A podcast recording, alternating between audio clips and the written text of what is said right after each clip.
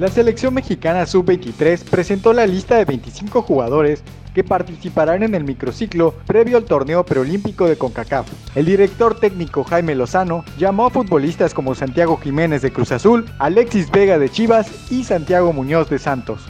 Pasamos a la NBA, donde se definieron los equipos que participarán en el Juego de Estrellas el próximo 7 de marzo. En el equipo que comandará LeBron James destacan Stephen Curry, Giannis Antetokounmpo, Luka Doncic y Nikola Jokic, mientras que en el equipo de Kevin Durant estarán Kyrie Irving, Joel Embiid, Kawhi Leonard y James Harden.